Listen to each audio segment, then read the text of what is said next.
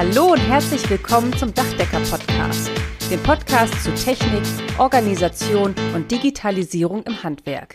Und hier sind eure Gastgeber, Michael Zimmermann und Karl-Heinz Kraftzig.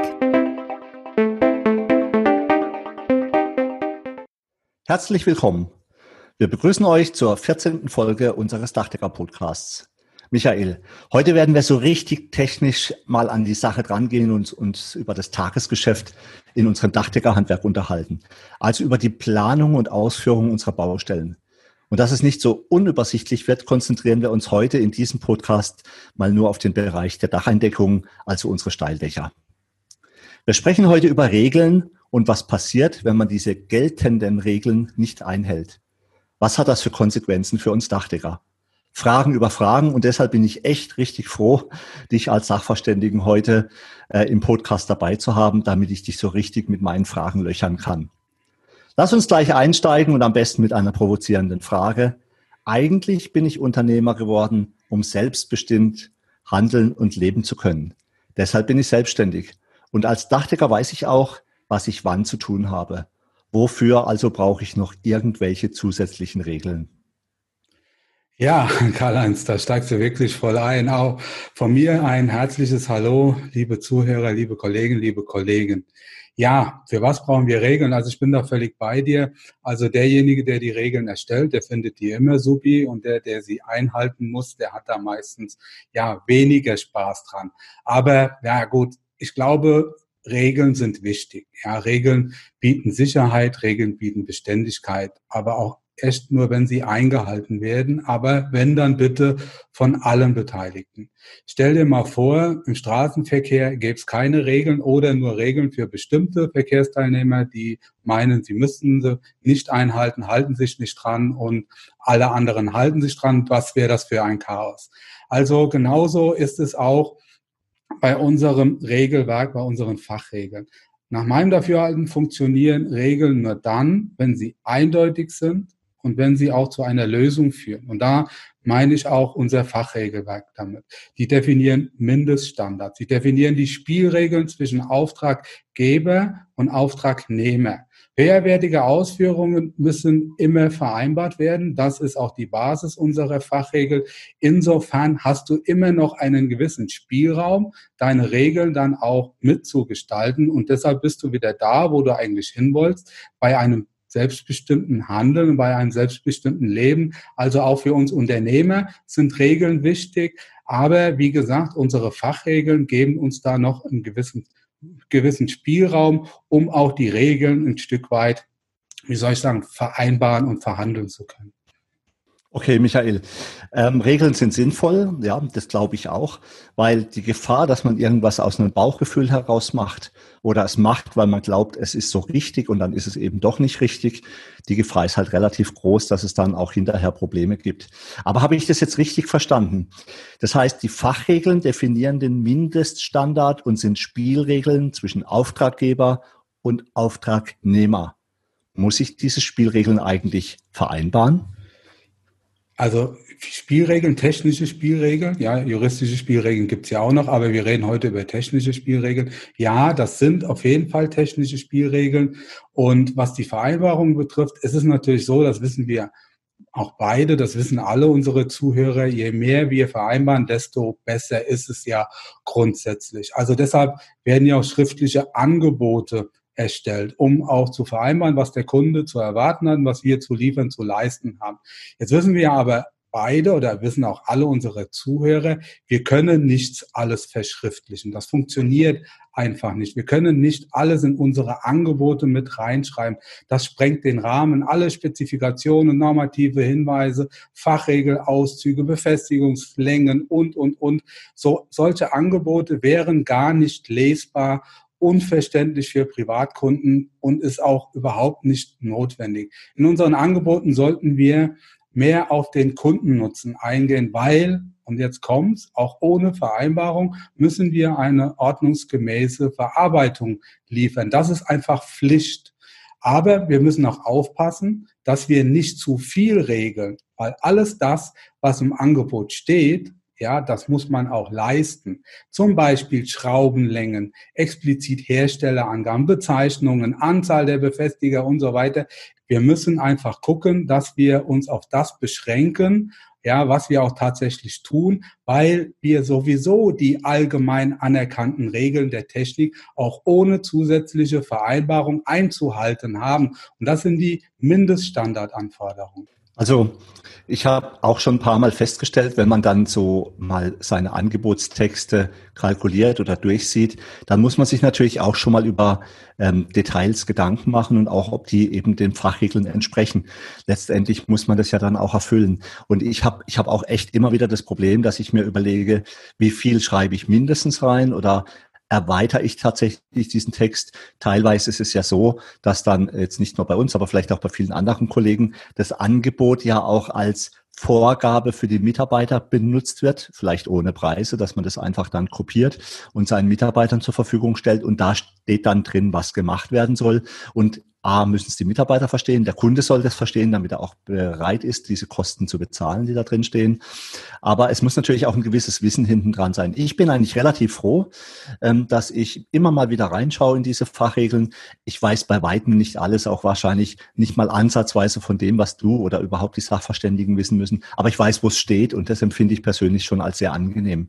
Jetzt hast du aber einen sehr spannenden Begriff gebracht wir reden ja über Fachregeln, aber man hört auch immer wieder, dass jemand über den, äh, die allgemein anerkannten Regeln der Technik spricht.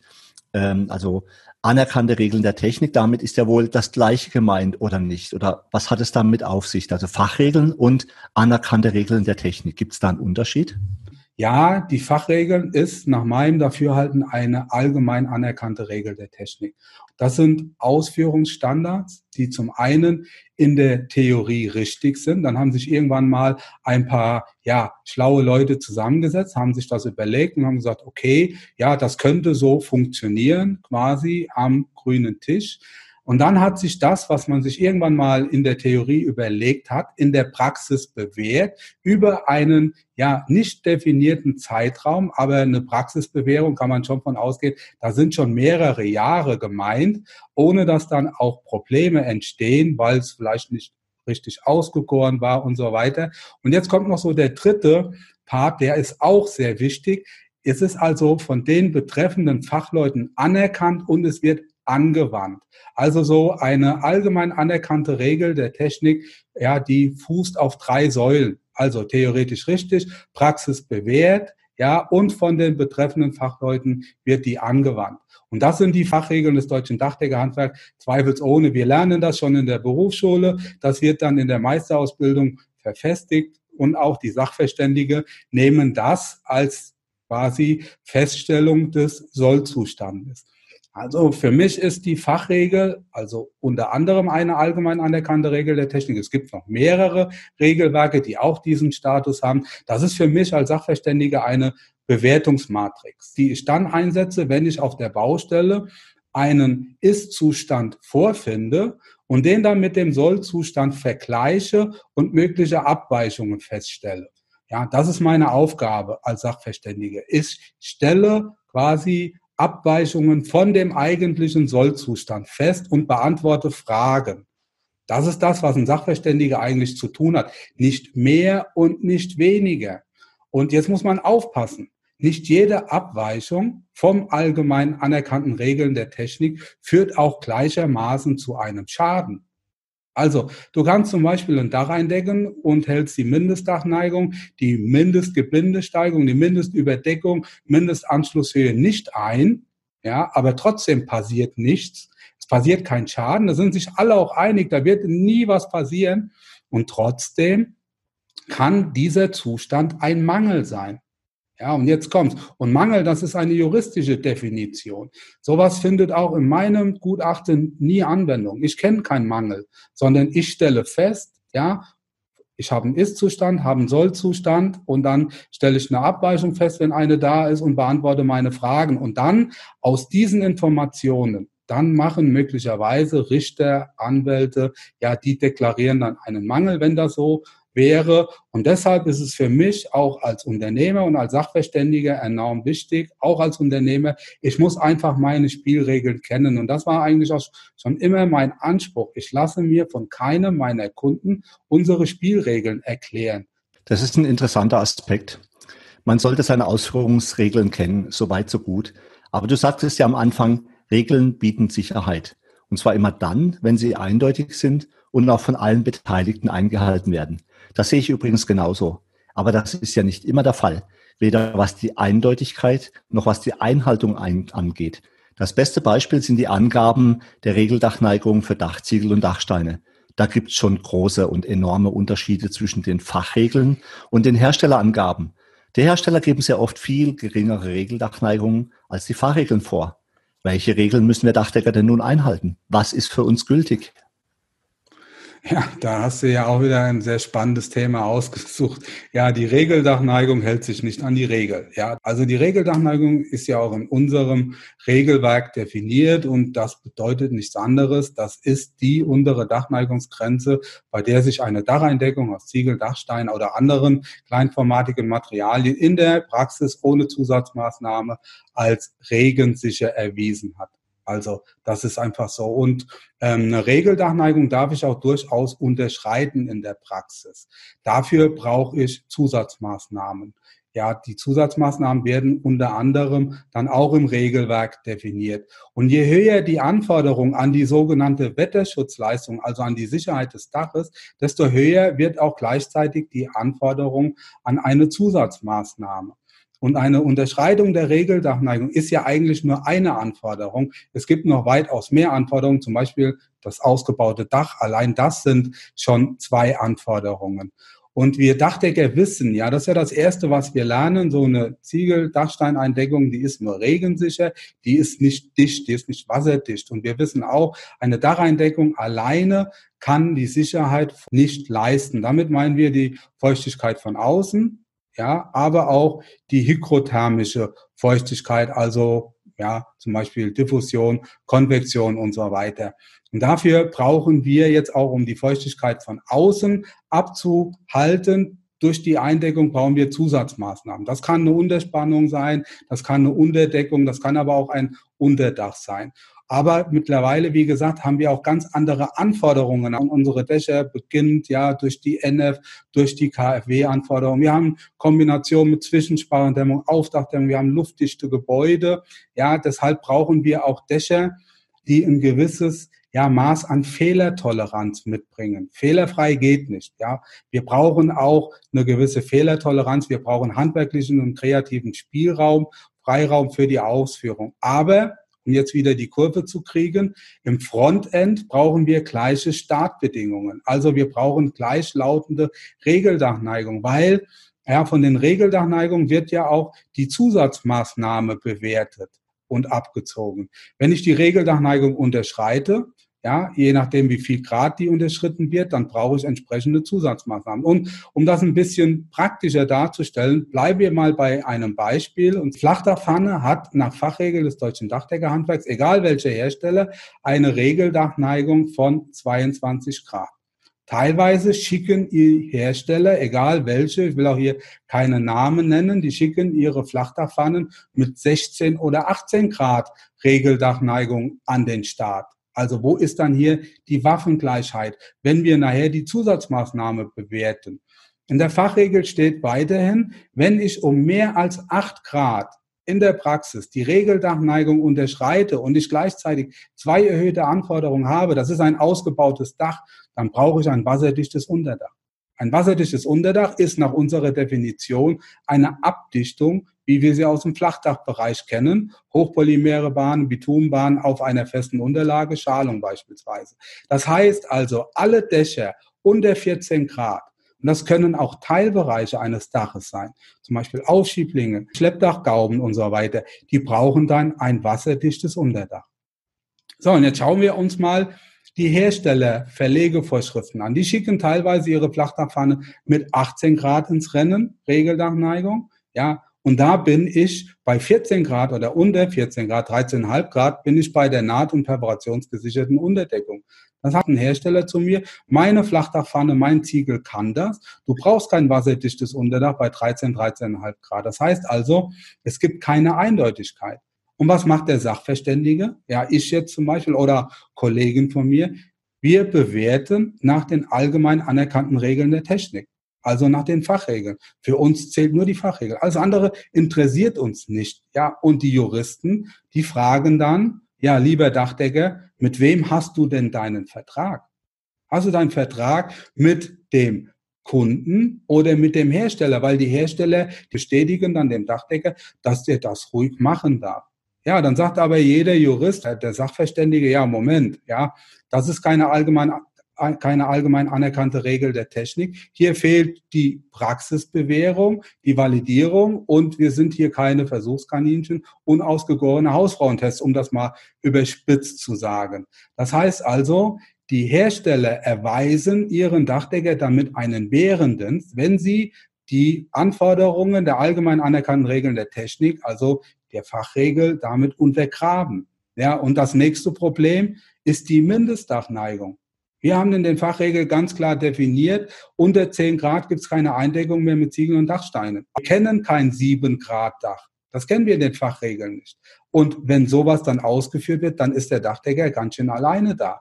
Wir müssen einfach in Zukunft gemeinsam daran arbeiten, dass die Dachdecker da nicht im Regen stehen. Uh, und wow, zugleich, das ist äh, ein sehr spannendes Thema. Aber es ist tatsächlich auch so, ähm, ich habe das ja auch schon immer mal wieder zur Kenntnis genommen, dass man solche sieben Grad Flachdächer, flach geneigten Dächer macht. Ich glaube, die Ursache hat so ein bisschen was mit dem Bebauungsplan zu tun, auch, ähm, dass man sagt, äh, es sollen keine richtigen Sattel- oder Steildächer in einem Neubaugebiet gemacht werden. Und dann versucht man natürlich irgendwie, man sagt, ein Flachdach will ich eigentlich auch nicht, versucht man wirklich mit den Ziegeln an die unterste Grenze Grenze zu gehen.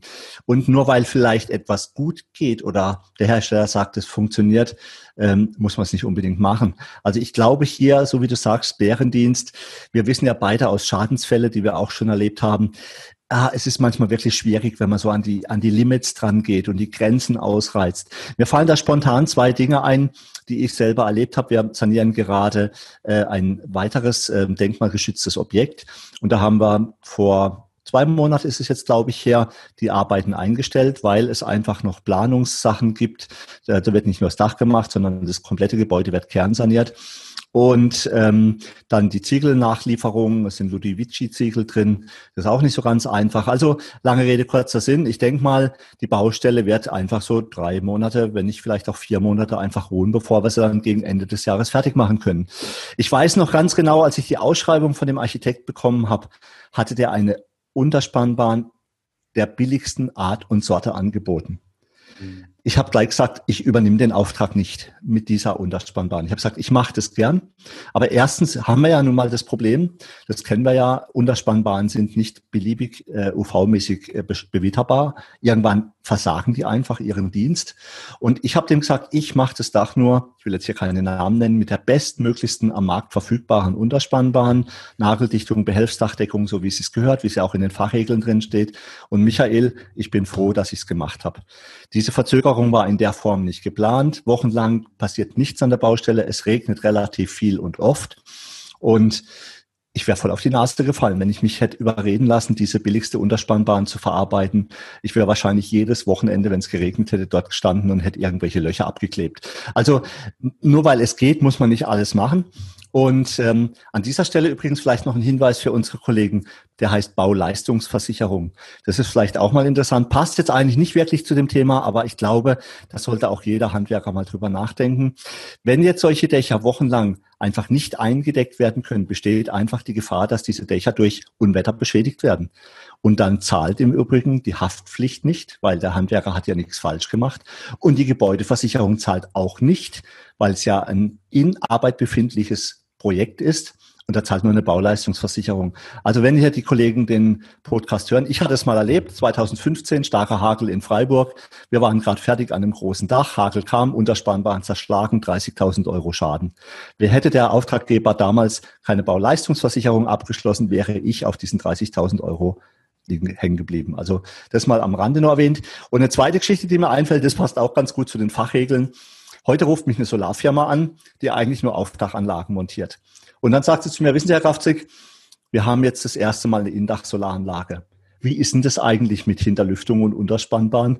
Und da musste ich, da musste ich schon sehr schmunzeln. Die haben ein wirklich, und es ist ein großes Projekt, die haben wirklich einen sehr, sehr umfangreichen Auftrag für eine Indach-Solaranlage in einem Bestandsobjekt angenommen und haben sich nicht mal ansatzweise Gedanken darüber gemacht, geht es überhaupt bei diesem alten Dach?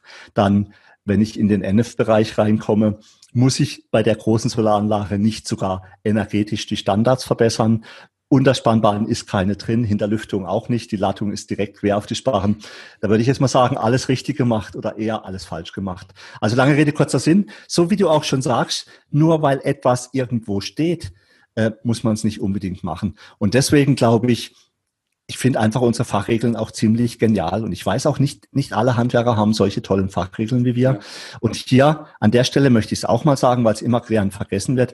Die Industrie ist mit im Boot, wenn an diesem Fachregelwerk rumgeschraubt wird. Aber wir haben auch wahnsinnig viele Kollegen, die ehrenamtlich an diesen Fachregeln mitarbeiten. Und es ist wirklich eine Wahnsinnsarbeit. Und Ehrenamt bedeutet, dass man da jetzt nicht unfassbar viel Geld dafür bekommt, dass man das macht. Das weißt du, Michael. Also hier mal an der Stelle an die Kollegen, die zuhören und die auch in unseren Ausschüssen mitarbeiten. Herzlichen Dank. Ohne eure Arbeit hätten wir keine so tollen Fachregeln. Und deswegen kann, können wir beide, das wirst du, ich weiß das, das wirst du unterschreiben, einfach nur sagen, guckt in die Fachregeln rein und setzt es um. Aber jetzt schauen wir mal, Michael, mit welchen Fragen wirst du als Sachverständiger, als Referent und auch als Mitglied unserer Berufsorganisation von unseren Dachdeckerbetrieben immer wieder konfrontiert? Was sind denn so die Schwerpunkte und die Probleme unserer Dachdecker?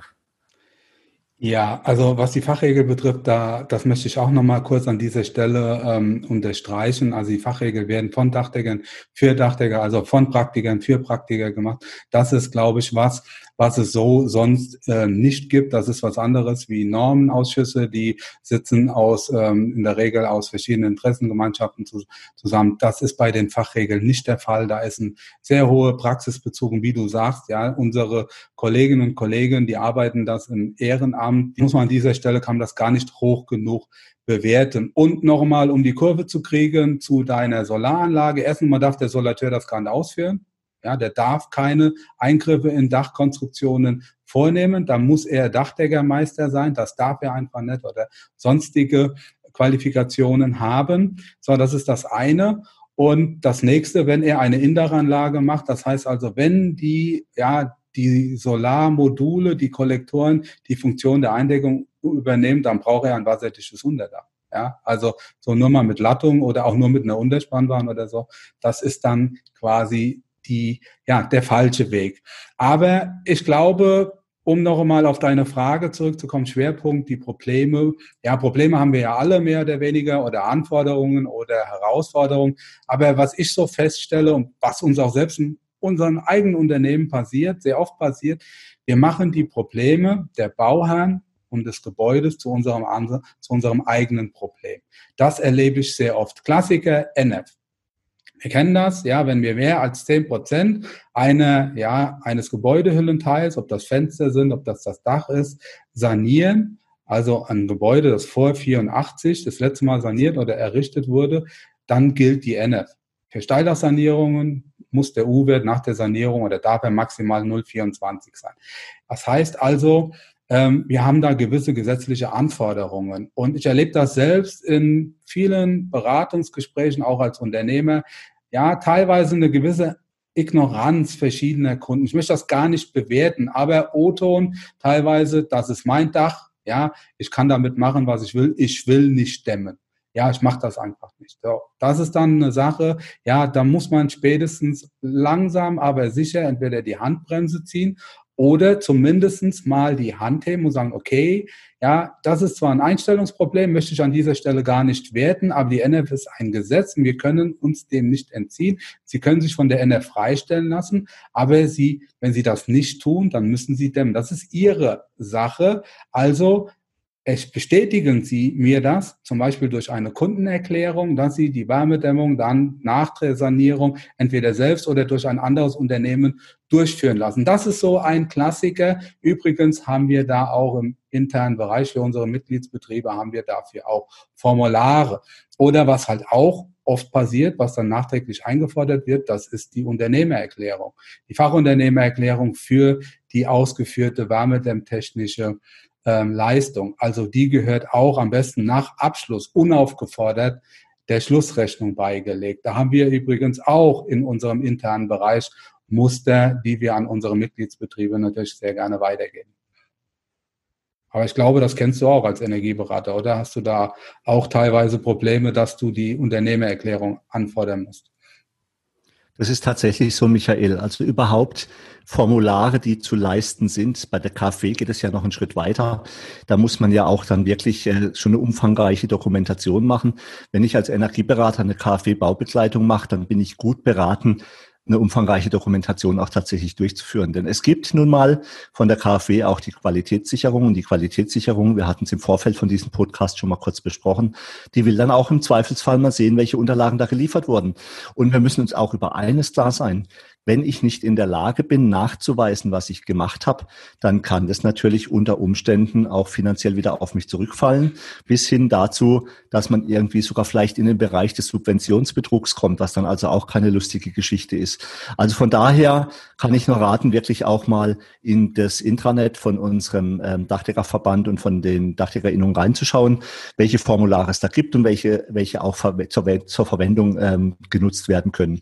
Es ist auch wichtig, ich ich weiß, wir haben immer mal wieder auch ältere Kollegen sagen, so ein Blödsinn, früher habe ich Dächer gemacht und dann war das in Ordnung und fertig und heute muss ich irgendwie tausend Dokumente ausfüllen und dem Kunden zur Verfügung stellen. Es nützt ja nichts. Wir haben halt nun mal diese gesetzlichen Regelungen, teilweise sind die ja auch mit sehr hohen Fördermitteln verbunden und da muss man das einfach erfüllen. Und tatsächlich, es ist jetzt kein Riesen-Hackmack, wenn man da einfach mal die äh, zwei, drei, vier Formulare, die wichtig sind, sich einfach mal bereitstellt und die dann einfach automatisch tatsächlich immer der Schlussrechnung beilegt und dann einfach eine saubere Dokumentation hat. Bei dieser Gelegenheit, finde ich, kann man ruhig auch mal wieder einen Querverweis machen.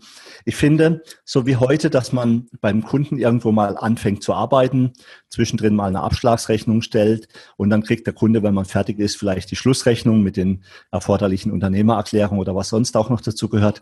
Das ist eigentlich mein meiner Einschätzung nach heute nicht mehr ausreichend genug. Ich finde, wenn ein Kunde relativ viel Geld für eine optimale, gute Arbeit ähm, bezahlt, dann sollte man auch in irgendeiner Form eine gewisse Dokumentation machen sag mal, im einfachsten Fall sagt man seinen Mitarbeitern, schieß doch ab und zu mal ein Bild und schick mir das per WhatsApp, wobei wir alle wissen, WhatsApp ist eigentlich, was Datenschutz angeht, nicht ideal. Viel besser wäre es hier in dem Fall natürlich, wenn man in irgendeiner Form über eine digitale Baumappe oder andere Möglichkeiten einfach auch die Leistungserbringung nachweisen kann. Ich hatte tatsächlich in meiner Zeit als Energieberater schon zwei, dreimal den Fall, dass die KfW von mir einfach eine Überprüfung haben wollte, der Überprüfung der durchgeführten Arbeiten mit allen Kontoauszügen, mit allen Belegen und mit einer Dokumentation. Und ganz ehrlich, Michael, du weißt es, aber viele Kollegen, die zuhören, wissen es vielleicht auch oder können sich es gut vorstellen. Wenn ich von A bis Z nachweisen kann, was an einem Objekt gemacht wurde, habe ich eigentlich nie Probleme bei der Rechnungsstellung, weil alles sauber dokumentiert ist. Und wenn jemals irgendwelche Nachfragen kommen, dann kann ich einfach alles nachweisen. Und eins ist auch halt sicher. Wir leben halt nun mal in einer Zeit, die nicht zwingend immer nur einfacher wird. Die Anforderungen nehmen zu, auch die technischen Anforderungen. Und ich finde, Rechtssicherheit erreicht man insbesondere immer dann, wenn man schreibt. Es gibt ja diesen alten Spruch, wer schreibt, der bleibt. Ich glaube, der wird immer seine Gültigkeit haben. Und eine saubere Dokumentation und Abrechnung gehört da einfach mit dazu. Aber jetzt bin ich schon wieder ein bisschen vom Thema abgewichen. Und wenn wir schon beim Thema energetische Sanierung sind, dann können wir uns auch gleich mal über das Lüftungskonzept oder Licht Luftdichtheitskonzept unterhalten. Ich glaube, auch zu diesem Thema gibt es Erklärungsbedarf. Eigentlich, ich nehme dir jetzt deine Antwort schon ein bisschen voraus, müssen wir ja bei einer kompletten Dachsanierung ein Lüftungskonzept mit anbieten oder zumindest auf den Weg bringen. Ich glaube, das machen wahrscheinlich die wenigsten. Lüftungskonzept sieht wahrscheinlich bei den meisten so aus, dass sie sagen, so, das Dach ist fertig, denk dran, ab und zu muss man das Fenster aufmachen und querlüften, das war's. Das ist dann das Lüftungskonzept. Das Lustige ist ja, Manchmal ist es tatsächlich so, ja. Ich mache auch immer mal wieder Lüftungskonzepte und berechne die. Manchmal reicht eine Fensterlüftung wirklich aus, aber im Regelfall muss natürlich zusätzliche Maßnahmen getroffen werden. Sag mir doch mal, wie du das als Sachverständiger siehst und wie geht ihr zum Beispiel in eurem Unternehmen damit um oder was würdest du den Kollegen raten zum Thema Lüftungskonzept und Luftdichtheitskonzept? Ja, sehr gerne. Aber ich würde gerade noch mal kurz einen Schritt zurückgehen, um das Thema nochmal der Unternehmererklärung und der Dokumentation aufzunehmen. Aber nur ganz kurz, wirklich versprochen.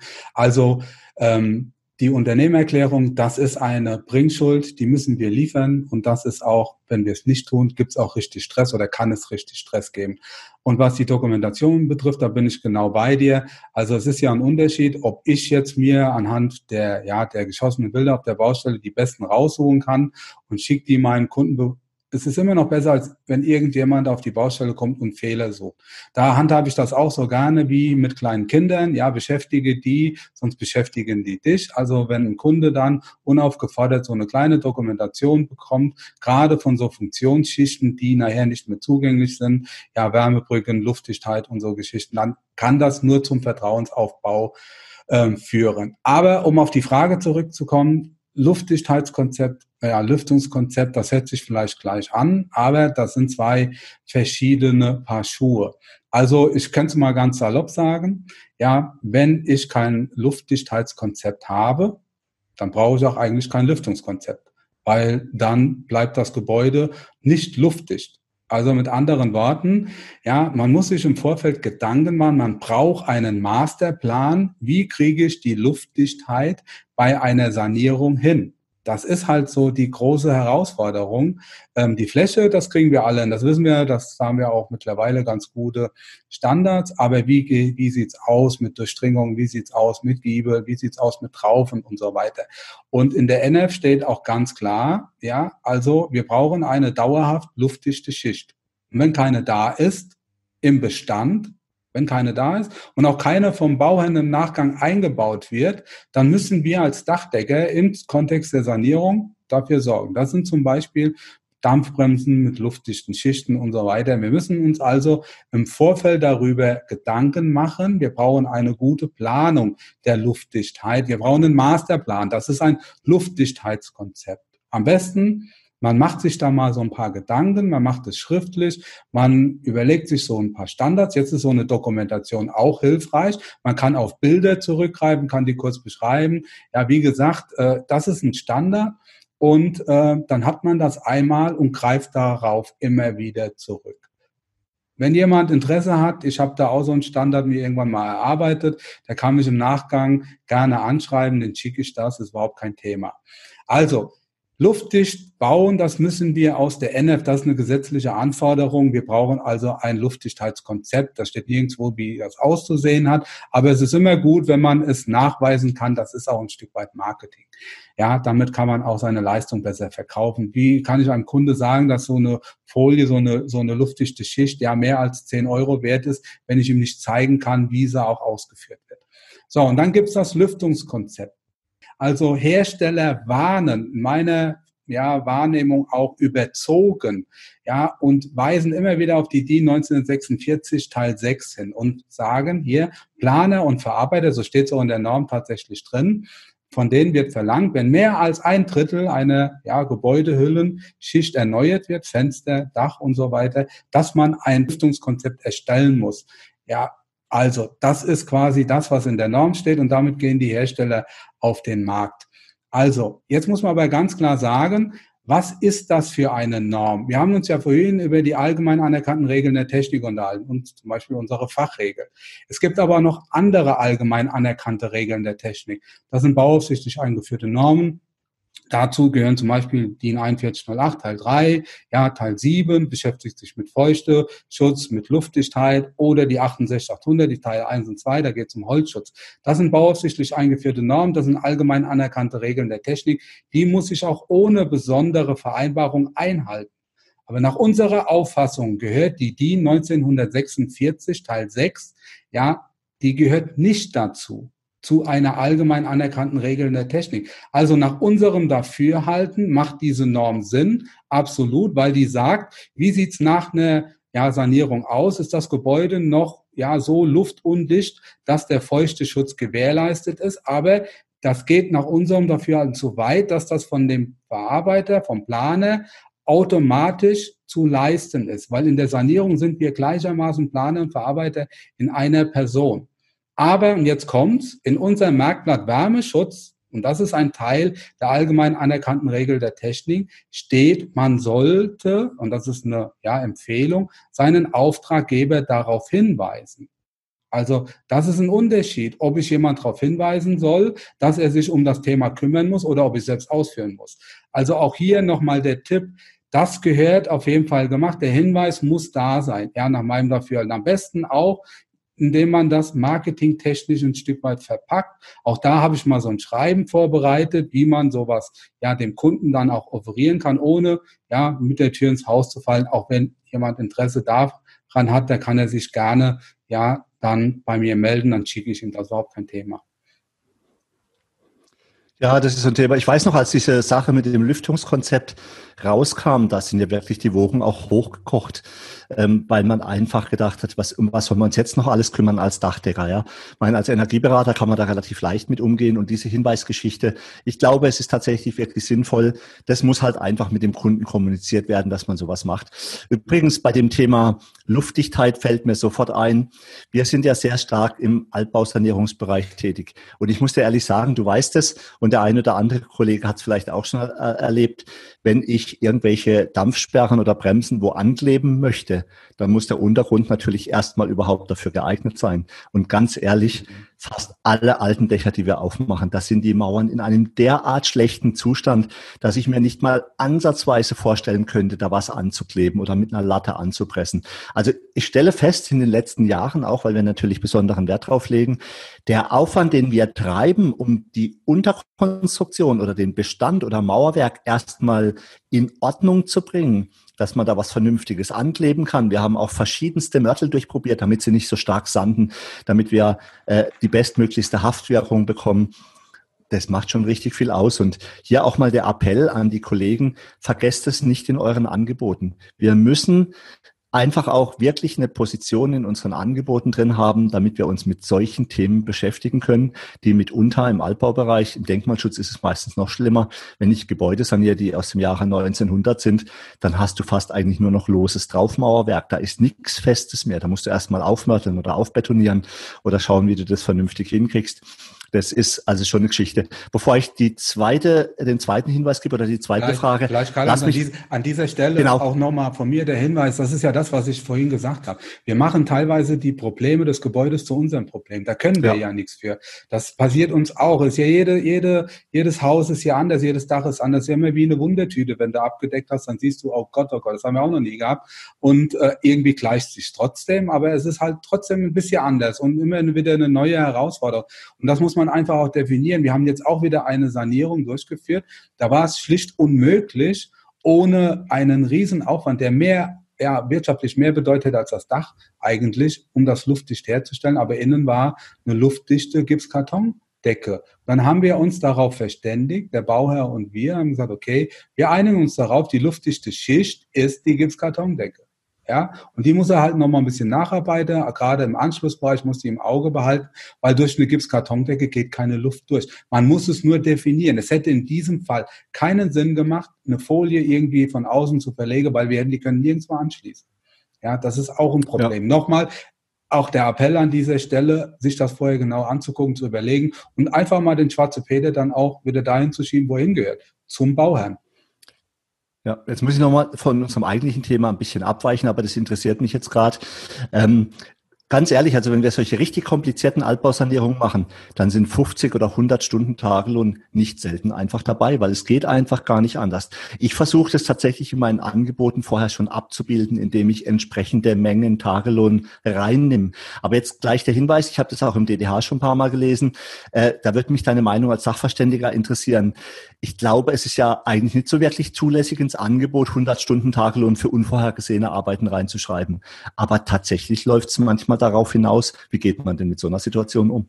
Also ich habe jetzt bei uns im Angebot so, das nennt sich die Position, nennt sich am Anfang bereits das Ende im Blick haben. Und da weise ich auf solche Anschlussproblematiken hin, die sich ja, wie gesagt, die, die wiederholen sich ja. Da haben wir immer im Traufbereich, im Ortgangbereich und dann mache ich ein Bild da rein, wenn wir zum Beispiel in der Traufe ausmauern oder Stellbretter oder im Ortgang, wenn wir die Folie rein oder rauskleben, ja, und dann mache ich einen Einheitspreis rein.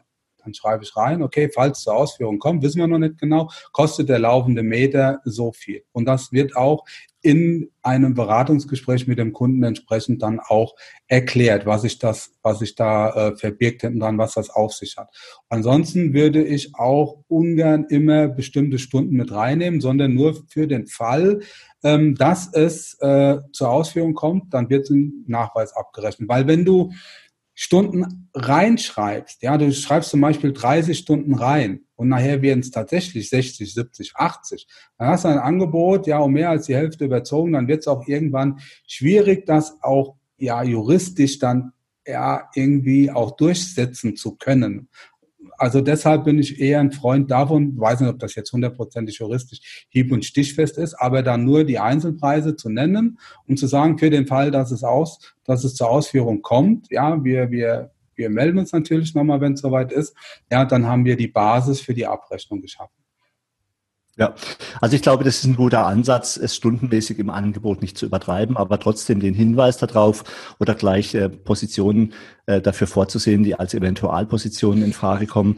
Ich glaube, das Sinnvollste an der ganzen Geschichte ist tatsächlich die enge Kommunikation mit dem Kunden.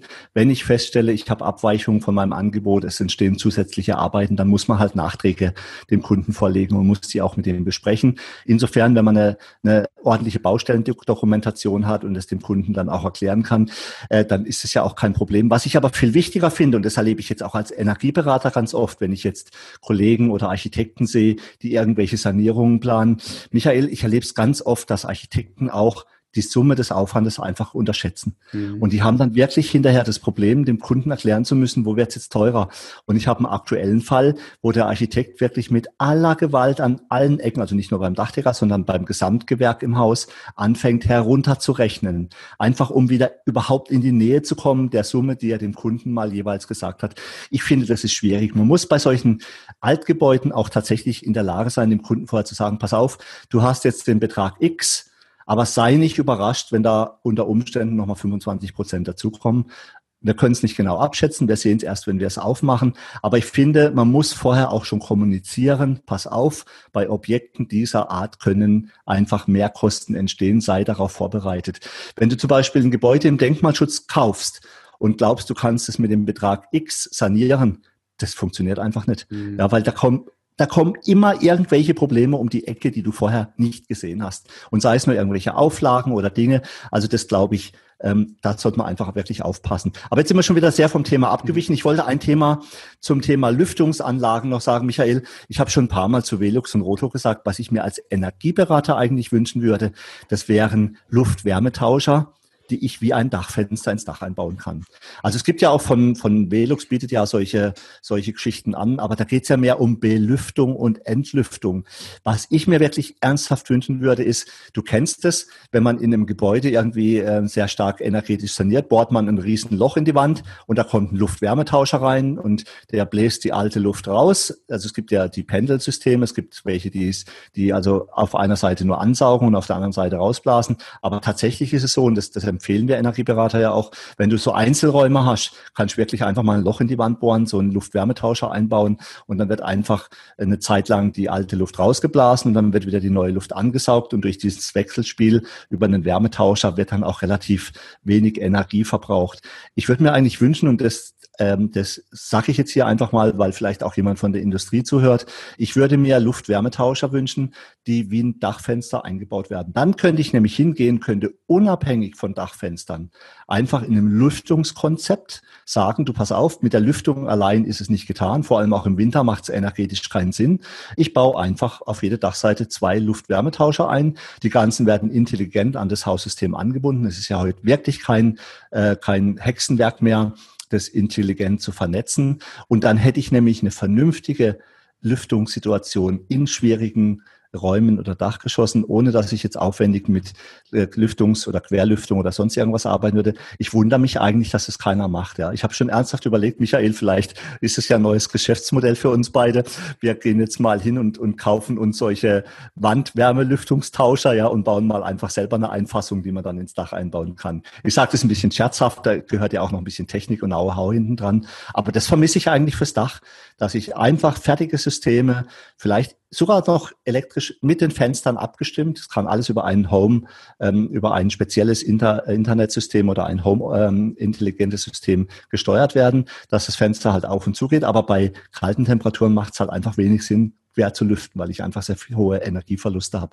Also das nur mal am Rande, aber jetzt sind wir schon wieder abgeschweift. Wo, wobei, ja. wobei, Karl, man muss sagen, also ich glaube, die Hersteller haben sich da auch so ein bisschen mehr erhofft äh, mit ihren Lüftungssystemen, weil das übrigens diejenigen sind, die äh, sagen, du musst die Norm einhalten, ähm, also auch dann mit ihren, ja, sagen wir mal, ähm, mit ihrer eigenständigen Meinung dann auf den Markt gehen. Aber wenn du dir mal so unsere Gebäude anguckst, die wir sanieren, Einfamilienhäuser, ja, Mehrfamilienhäuser. Wir haben ein sehr großes Luftvolumen. Also die Schäden auch ohne Lüftungsanlagen, das wird dir als Energieberater genauso gehen, die sind relativ gering. Jetzt könnte man sagen, okay, das liegt daran, dass das Gebäude so groß ist oder vielleicht waren wir doch nicht so luftdicht unterwegs, wie auch immer. Also wir unterstellen mal das Erste, aber um auch bei dem Thema zu bleiben, was mir fehlt, auch als Sachverständiger und als Dachdecker, Unternehmer, das sind hygrothermisch gesteuerte Entlüftungsgeräte im Spitzboden wo die Wärmedämmung durchgeführt wird, wo du keine Entlüftungsmöglichkeit hast, ja, dass es da was in dieser Richtung gibt. Da müssten die Hersteller mal nachliefern,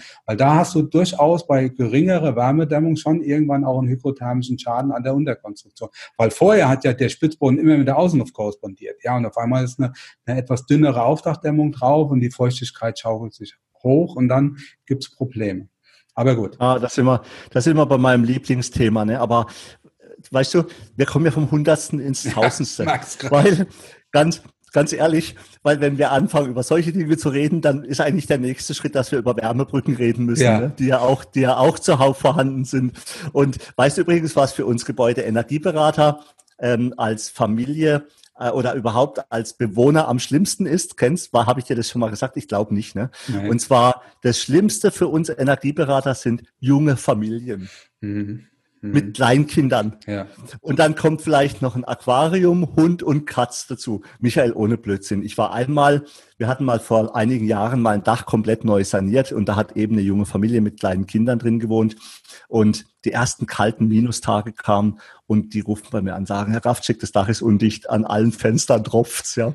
Und dann bin ich dorthin 100 Prozent Luftfeuchtigkeit. Ja, Kleinkind bedeutet, da wird Tag und Nacht gewaschen. Also permanent läuft irgendwo die Waschmaschine. Dann wird gekocht, dann wird geduscht. Die Leute gehen morgens aus dem Haus.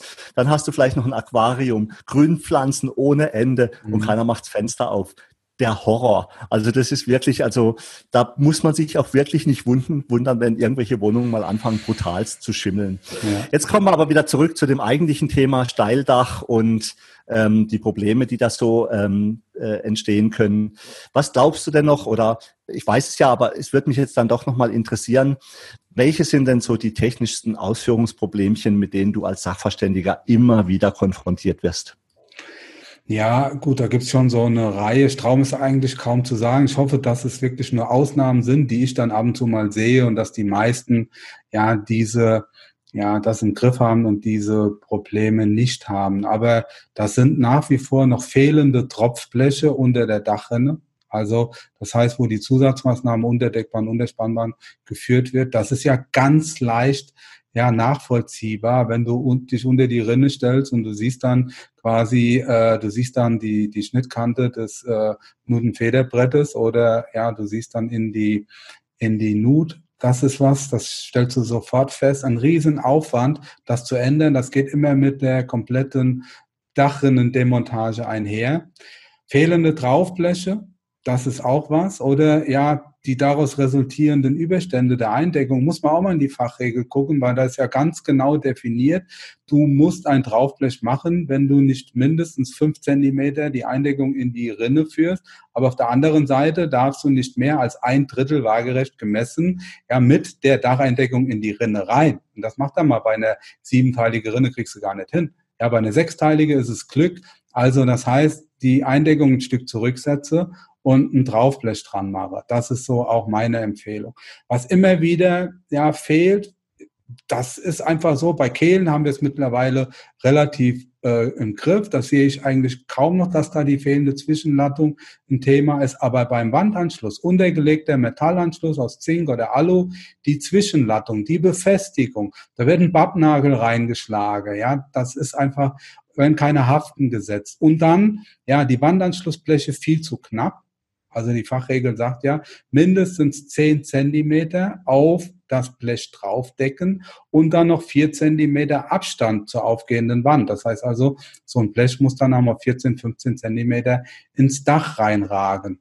Also auch das ist äh, ein Thema, was mich immer wieder begleitet. Fallshöhe 15 Millimeter ist die Mindestumschlagfalls. Also die Maschinen, die meisten Maschinen haben nur 10 Millimeter. Also auch da muss man vielleicht mal gucken, ob man eine andere Oberwange drauf macht. Befestigung von Dachlattung, von Traglattung mit Rillennägeln, auch das ist Standard, ansonsten musst du zwei Nägel reinhauen. Das ist einfach so. Die Dachlattenstöße auf den Konterlattungen, entweder mit zwei Latten mit Bretter, aber da muss ich auch ganz ehrlich sagen, jedes Mal, wenn ich das in Seminare und Vorträge mache, denke ich immer, da müssen wir auch daheim mal an uns arbeiten, ja. Aber trotzdem, als Sachverständiger hast du da auch ein anderes Maß dafür. Brandschutz bei Reihenhäusern, aber auch Brandschutz im Bereich bei Einfamilienhäusern an Kaminen die Aufdachdämmung aus PU oder Holzfaser, da musst du einfach im Bereich des Kamines eine, eine Mineralfaser, eine A1 drauf machen. Das gleiche gilt auch im Bereich der, ähm, der Giebel bei Mehrfamilienhäusern. Auch das ist ein großes Problem. Ja, und dann nach wie vor der Klassiker, entweder fehlende oder unzureichende Verklammerung und was auch immer wieder ein Thema ist, fehlende ja, Nachweis, also Berechnung, Windzugberechnung, hatte ich auch jetzt wieder vor kurzem eine relativ schöne Geschichte. Ein Kunde ruft mich an und sagt, ähm, Herr Zimmermann, äh, mein, äh, mein Gebäudeversicherer hat nach dem Nachweis der Verklammerung gefragt und dann habe ich meinen Dachdecker angerufen, wir haben gerade neu gebaut und äh, habe dem Dachdecker dann gesagt, bitte, das war jetzt vor einem Jahr, haben wir eingedeckt, äh, bitte, ich brauche die Windzugberechnung. Dann sagt der Dachdecker, ja, überhaupt kein Thema, 50 Euro. Und dann habe ich mich da so geärgert, ja, können Sie mal bitte kontrollieren, ob der überhaupt geklammert hat. Ja, und äh, das sind so Geschichten, da handhabt es doch bitte so wie mit kleinen Kindern, ja, beschäftigt die oder die Kunden beschäftigen dich. Das Gleiche gilt auch mit Dokumentation. Also wir wissen alle, ja, da ist immer mal eine Ziegel 2, 3, die vielleicht nicht geklammert ist, weil das einfach, weil sie ausgewechselt wurde, aber grundsätzlich eine Berechnung. Ja, das muss doch Usus sein. Und wenn ein Kunde danach fragt, dann muss ich die den noch lieber, noch besser, ich liefere sie ihm, bevor er mich danach fragt. Also auch hier gilt es, äh, transparent zu zeigen. Also das sind so die, die Klassiker. Natürlich S10 Ja, das hat sich bei uns durchgesetzt. Das ist aber leider noch nicht in allen Gewerken so. Ich sehe teilweise Trockenbau. Äh, die haben immer noch die imprägnierte Latte, die ist platschnass. Aber übrigens gilt auch S10 für Schalung. Ja, auch nochmal hier an dieser Stelle ein Hinweis an den Handel. Mir wäre es am liebsten, ihr hättet überhaupt keine andere Schalung mehr da dann gäbe es auch keine Probleme mit Falschlieferungen und so Geschichte, weil das hast du auch bei einer Bestellung mal ruckzuck vergessen. Ja, also, dass da S10 hinten dran steht. Also, da muss man gucken, da erwarte ich auch vom Handel, dass der dann vielleicht mal nachfragt und sagt, ist das wirklich so gemeint? Weil du brauchst ja zum Beispiel, ja, wenn du mal irgendwie was zuschalst oder wenn es nur eine temporäre Schalung ist, brauchst du vielleicht auch nicht S10, wenn es wieder zurückgebaut wird. Aber da könnte man durchaus als Handel auch mal nachfragen. Das haben wir nämlich auch gehabt. Ein ganzes Dach wurde geschalt, der Nachweis hat gefehlt und dann musste es wieder zurückgebaut werden. Deshalb sage ich das an der Stelle nochmal. Ja, das sind so die Dinge, die mir als Sachverständige da sehr, sehr oft unterkommen. Ja, ich glaube, damit haben wir auch relativ umfangreich ähm, die, die das Thema beleuchtet. Ähm, ich glaube, was man hier an der Stelle nochmal sagen könnte, ist, ich finde, man kann mit relativ wenig Mehraufwand einfach dramatisch viele Verbesserungen machen. Sei es jetzt den richtigen Eindeckrahmen bei Dachfenstern, das erlebe ich immer mal wieder, dass halt einfach Eindeckrahmen verwendet werden, die nicht wirklich für die Dachdeckung geeignet sind. Ganz lustig finde ich ja immer übrigens, ähm, das muss ich an der Stelle auch einfach mal sagen, ich erlebe es immer wieder, dass wir zu Gebäuden gerufen werden, wo ein Fensterbauer Dachfenster eingebaut hat. und die sind einfach nicht dicht, ja. Oder dass ein Fensterbauer uns anruft und sagt, hier, äh, wir haben einen Auftrag für Dachfenster, äh, könnt ihr es uns eindecken, wir trauen uns das nicht zu, oder das ist Asbest auf dem Dach. Und was mich immer wieder überrascht, und das glaube ich, das müssen wir auch unserer Berufsorganisation mit, mitgeben. Ich erlebe es immer wieder, dass jemand sagt, ach, Sie Dachdecker, Sie bauen auch Dachfenster mhm. ein. Ja, ent, ja, Entschuldigung, wer, wenn nicht wir Dachdecker, sollen Dachfenster einbauen? Ja, oder wer, wer, wenn nicht wir, sind überhaupt am besten dafür geeignet, Dachfenster einzubauen? Also ich persönlich hätte jetzt keine Lust, Fassadenfenster einzubauen. Deswegen mhm. stellt sich mir immer die Frage, warum bauen Fensterbauer aus der Fassade dann einfach Dachfenster ein. Ich glaube, hier gehört es einfach zum Dachdecker. Und zu den mit wenig Aufwand das besser zu machen, du hattest mir auch im Vorfeld für diesen Podcast so ein Bild mitgeschickt. Der Klassiker, einfach nur ein abgewinkeltes Blech mit einem Falz, da liegt der Ziegel drauf und natürlich bild, bietet, bildet sich dann hinterm Ziegel immer Schmutz und der Falz ist dann nicht dicht und beim ersten Starkregen läuft es unter das Dach. Klar, wir haben jetzt bessere Unterdächer, aber das muss ja nicht sein. Ich bin da immer großer Fan von so vertieften Rinnen oder halt einfach Maßnahmen, ja. die diese Situation verbessern. Und das ist das, was ich meine. Mit ein bisschen mehr Aufwand, finde ich, kann man Dächer einfach noch um viel, viel besser und viel sicherer machen. Und ich glaube, da muss man einfach auch mal drüber ja, sprechen. Ja, genau, das, da bin ich für Standards entwickeln, auch zum Beispiel gerade beim undecklegten Anschluss. Was spricht dann dagegen, zwei Konterlatten nebeneinander zu legen, dann einen 15er ähm, USB-Streifen reinzulegen, die Dachlatte da ranzustoßen. Dann liegt die USB-Platte ein Stück tiefer, ja, die Falz ist dann nachher oberkante Dachlatte, da muss ich es nicht platt kloppen und so Geschichte. Das muss ich sowieso bei, äh, bei ähm, ebenen Dachsteinen, bei Bibelschwänz und so weiter, bei ebenen Dach Dachziegel machen. Das sind, das ist das, was ich meine. Einfach Standards erarbeiten, mal überlegen und die dann auch in irgendeiner Form mit einem Bild. Das muss ja keine riesiges Exposé werden. Einfach mal verschriftlichen. So arbeiten wir. Dann weiß jeder Bescheid. Auch für neue Mitarbeiter ist das, glaube ich, ganz hilfreich. Dann kennen dann auch relativ schnell die Standards. Und, und noch, noch kurz auf das Thema Eindeckrahmen zu gehen, ja, sollte man sich vielleicht auch mal angucken, wenn es um den EDZ bei dem einen oder anderen Hersteller geht, bis zu welcher Höhe geht der dann überhaupt? Ja, wenn ich mehr als 45 Millimeter Ziegelhöhe habe, dann war es das mit EDZ. Dann brauche ich einen anderen Eindeckrahmen, der nennt sich dann Welle. Also und das ist dann ja, auch ja. schade. Und das lese ich zum Beispiel auch, wenn dann Kunden zu mir kommen und sagen, gucken Sie mal, Herr Zimmermann, da habe ich gerade das Dach gemacht bekommen. Ich habe bei dem Hersteller auf der Webseite gesehen, da braucht man ja einen anderen Eindeckrahmen. Also wenn der Kunde uns dann unsere Spielregeln erklärt, ja, das ist dann immer unangenehm. Ja, und dann, dann verlierst du halt auch an Glaubwürdigkeit. Äh, vor kurzem war ja in unserer äh, Dachdecker-Zeitschrift DDH, waren ja auch so ein Artikel drin, äh, wenn wenn es halt dann irgendwann mal auf einen Konflikt mit dem Kunden herausläuft. Es sei es jetzt, dass ein Gerüst gestellt wird, ohne dass man es vorher angekündigt hat. Die Mitarbeiter treten den Rasen zusammen mhm. oder es ist alles dreckig oder das Zeug liegt rum oder es regnet rein.